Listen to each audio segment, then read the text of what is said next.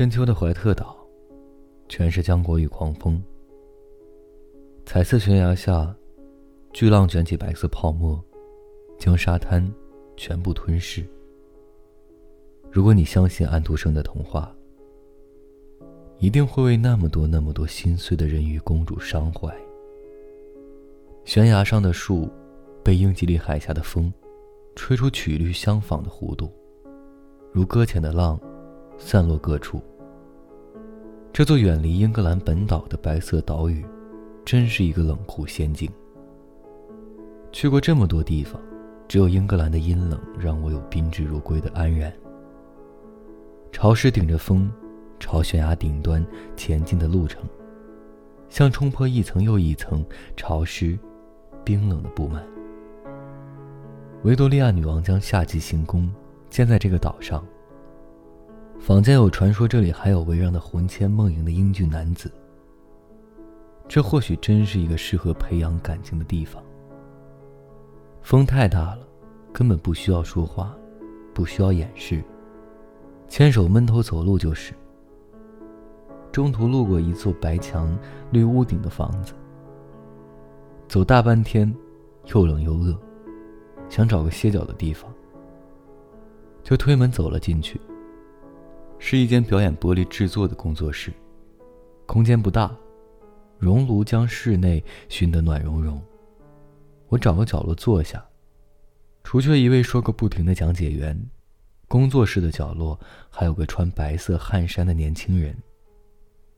柔软的棕色头发，表情藏在护目镜后面，手臂上戴着破旧变色的毛线袖套。他埋头忙碌着，手势娴熟地将玻璃放入熔炉，再将熔质柔软的玻璃弯成一个微妙的 S 曲线，然后小心调整，刻画出眉目，在羽翼上添几道纹路，等待玻璃冷却。仿佛听见他在暗自倒数着时间，然后咔一声脆响，一只玻璃天鹅在剪刀的帮助下，利落地从底座上挣脱。工作室突然涌进来一群高中生，苹果脸、金发，喧嚷不已，被老师带走。又来一个金发老年旅游团，对火炉和各种工具表达惊叹与赞扬。并悄声交换对下午茶与司空饼的看法，接着是四五个年轻人不停拍照，然后他们专心致志地奔向下一个目的地，而那个棕发年轻人，只是埋头做着一只又一只晶莹剔透的天鹅，像湍急漩涡中心的真空，只有一声声轻微却无法被忽略的脆响，计算着时间的流逝。大概是累了。他坐下来，摘下护目镜，从一只硕大的蓝色玻璃樽中喝水。睫毛低垂，不时看一眼工作台上的天鹅，然后起身继续工作，自始至终没有抬头。我注视他完成第十二只天鹅。工作室隔壁是一家纪念品店，琳琅满目的玻璃制品，有售价不菲的高级货，也有廉价的小摆件儿。幽暗角落里是一只玻璃柜，里面摆满了玻璃天鹅，纤细的脖颈蜿蜒成同样的曲线，优美的曲颈低垂。推门出去，狂风不知什么时候停止了。紫彤云后面竟然露出蓝色的天空。我突然想起一个故事，说有个叫王志的樵夫，在山中看人下棋，等棋局终结。腐刻烂尽，人世间已经过去了百年的时光。或许制作天鹅的年轻人，并不知道这个来自遥远东方的传说。那他或许听过野天鹅的故事吧？被巫婆的咒语变成天鹅的王子们，历尽艰辛，终于在艾丽莎公主的努力下规范人形。但最小的那位王子的荆棘衣却少了一只袖子。所以，他永远保留着半边翅膀。我一直在想，那个长着翅膀的小王子，后来过得好不好呢？这个歌是三十年以前写的了，不知道还经得起听，经不起听，不知道了。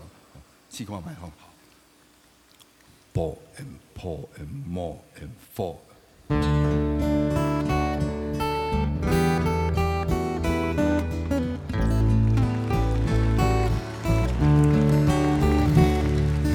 我失去的时候，亲爱，你别为我唱悲伤的歌。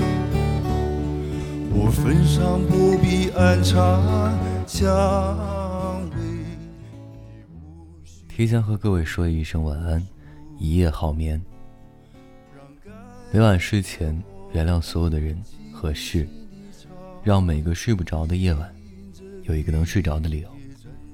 我是微风，我在心情招待所里等你。就这样。要是你甘心忘了我。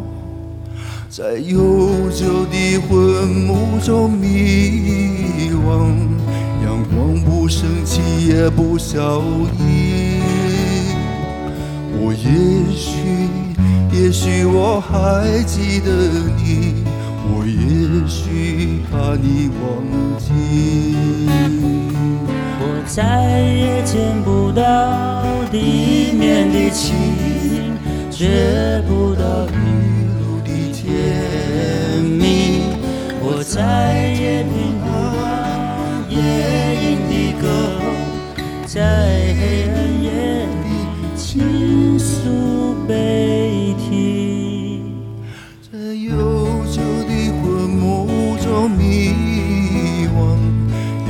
不生气也不消翳。我也许，也许我还记得你。我也许怕你忘记，我也许，也许我还记得你，我也许怕你忘记。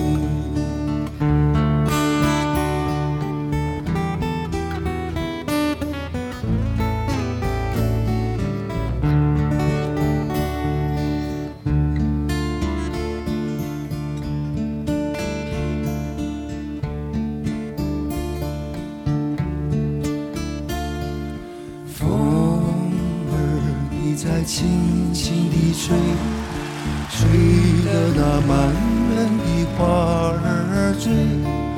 风儿，你要轻轻地吹，莫要吹落了我的红蔷薇。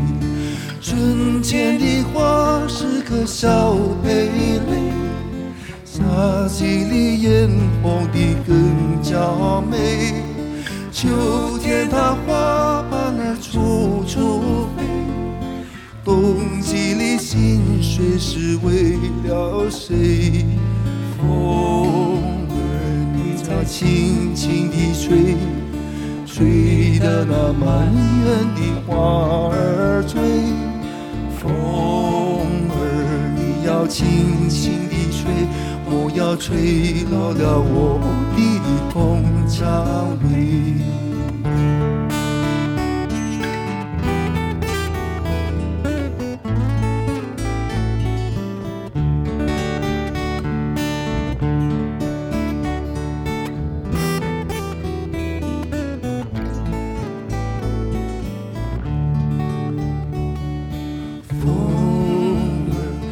在轻轻地吹，吹得那满园的花。轻轻地吹，不要吹落了我的。